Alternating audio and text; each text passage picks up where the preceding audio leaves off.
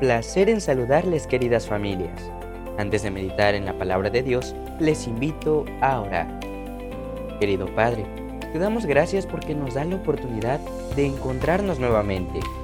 Gracias por la oportunidad que nos das de abrir tu palabra. Danos sabiduría para escuchar tu voz. Te lo pedimos en el nombre de Jesús. Amén. Sean bienvenidos al estudio de la palabra de Dios. Hoy meditaremos en el capítulo número 11 del libro de Levítico. En el capítulo anterior vimos la terrible desobediencia de Nadab y Abiud. Los hijos de Aarón ofrecieron fuego extraño en el altar de Dios y murieron como consecuencia de esta mala acción. Recordemos que después Aarón recibe el consejo que ninguno de sus hijos ni él debían beber vino. Esto era para hacer una diferencia entre lo puro y lo impuro. El capítulo de hoy nos habla acerca de una serie de alimentos que Dios establece, cuáles son los limpios y cuáles son los no limpios. También cuáles de estos alimentos podemos comer y cuáles no. Tomemos nuestra Biblia juntos y descubramos las lecciones que nos deja el capítulo de este día. Veamos lo que registra el versículo 1 y 2.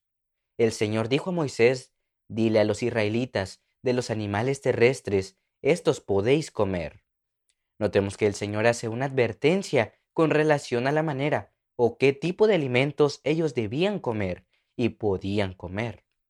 Es importante tomar en cuenta que cuando hablamos de santidad, no estamos hablando únicamente de la parte espiritual, estamos hablando también acerca del cuidado de nuestro cuerpo. Hay un principio que es muy claro y es que lo que afecta al cuerpo afecta a la mente. Y esto termina afectando también a la parte espiritual. ¿Por qué es importante que nosotros hagamos una diferencia entre los animales que podemos y no podemos comer? El Señor estableció este principio desde mucho antes. Hay muchas personas que dicen que esto fue una normativa para el pueblo de Israel, pero permíteme hacerte una pregunta. El organismo del hombre no ha cambiado, lo mismo que dañaba antes, también ahora. Es más, cuando tú vas al médico, siempre el médico te va a prohibir alimentos que te dañan. Pero sabes que Dios ya lo había establecido desde mucho antes. Es por eso que desde los versículos 3 hasta el versículo 23, Dios establece un menú para que tú y yo podamos alimentar. Es preciso y es sobre todo imperativo que nosotros elijamos el menú correcto porque finalmente si nos alimentamos de la manera incorrecta y comemos cosas que no son sanas, entonces esto nos pasará una factura tarde o temprano. Me he encontrado con muchas personas que piden oración por un cáncer en los pulmones, pero durante mucho tiempo hicieron caso omiso a la regla que Dios establece que debemos cuidar nuestro cuerpo. Es decir, aquel que fuma tendrá su consecuencia. Muchas personas que toman bebidas que no son correctas y dañan el organismo, luego piden oración para que sus riñones sean sanados. Pero esto tiene que ser algo preventivo. Es por eso que no podemos hacer o pasar por alto los consejos que Dios nos ha establecido en su palabra. Ahora, tú dirás, pero ¿por qué debo hacerlo? ¿Por qué debo hacer una diferencia entre animales limpios y animales no limpios? ¿Por qué no puedo comer ciertas cosas? Recordemos un principio importante, y este lo encontramos allí, en Primera de Corintios, capítulo 6, versículo 19, y nos dice que nuestro cuerpo es templo y morada del Espíritu Santo. Es por eso que ese cuerpo, ese templo que el Señor te dio para administrar, tú no puedes ingerir cualquier cosa que tú quieras. Es decir, debes tomar en consideración lo que Dios ha establecido. Lo único que Dios quiere es que tú y yo tengamos salud. Recordemos lo que dice Primera de Juan, capítulo 1, versículo 2. Amado, yo deseo que sea prosperado en todo, y que prospere tu alma, y que también goces de buena salud. Dios desea que tú y yo estemos sanos. De esa manera podemos servirle a Él en todo tiempo y en todo momento. Notemos lo que registra ahora el versículo 44 y el 45. Yo soy el Señor vuestro Dios, por eso os santificaréis y seréis santos, porque yo soy santo. Así que no os ensuciaréis con ningún reptil. porque yo soy el Señor que os hago subir de Egipto para ser vuestro Dios. Sed pues santos, porque yo soy santo. La santidad no es solamente en los aspectos espirituales. También debemos cuidar nuestro cuerpo, debemos tener buena salud. La escritora Elena de White en su libro El régimen alimenticio, ella escribió lo siguiente. Muchos de nosotros estamos cavando nuestra tumba con nuestros propios dientes. Así que tenemos que tener mucho cuidado, porque tu manera de alimentarte, tu manera de cuidarte hoy en día, finalmente tendrá consecuencias en el futuro. Y muchos están yendo a la tumba porque sencillamente han hecho a un lado los principios que el Señor ha establecido. El Señor desea que tú y yo tengamos buena salud, que tengamos un cuerpo sano, sobre todo para tener una vida prolongada y también servirle a Él de la mejor manera. Ahora permíteme compartirte ocho remedios que tú puedes poner en práctica para tener una buena salud. Y si hasta este momento los has perdido, porque no has cuidado tu cuerpo como debes hacerlo, puedes comenzar a ponerlos en práctica desde ahora. Estos ocho remedios son el agua y el descanso, el ejercicio, la luz solar, el aire puro, una buena nutrición y la temperancia y la esperanza en Dios.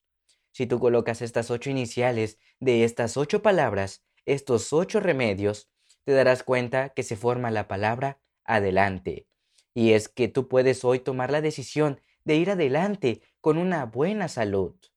Debes hacer mucho ejercicio, tomar agua, gozar de la luz solar, tener temperancia. El concepto de temperancia es muy importante porque la temperancia es abstenernos de lo malo y el uso moderado de lo bueno. Es decir, que aún lo bueno en exceso también es malo. Hoy el Señor nos deja claros principios que tú y yo podemos establecer.